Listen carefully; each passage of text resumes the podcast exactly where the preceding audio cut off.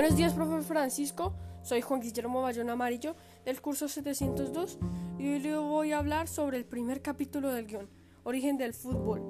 La historia del fútbol se considera a partir de 1863, año de fundación de The Football Association, aunque en sus orígenes, al igual que los demás códigos del fútbol, se remontan varios siglos en el pasado, particularmente en las islas británicas durante la Edad Media.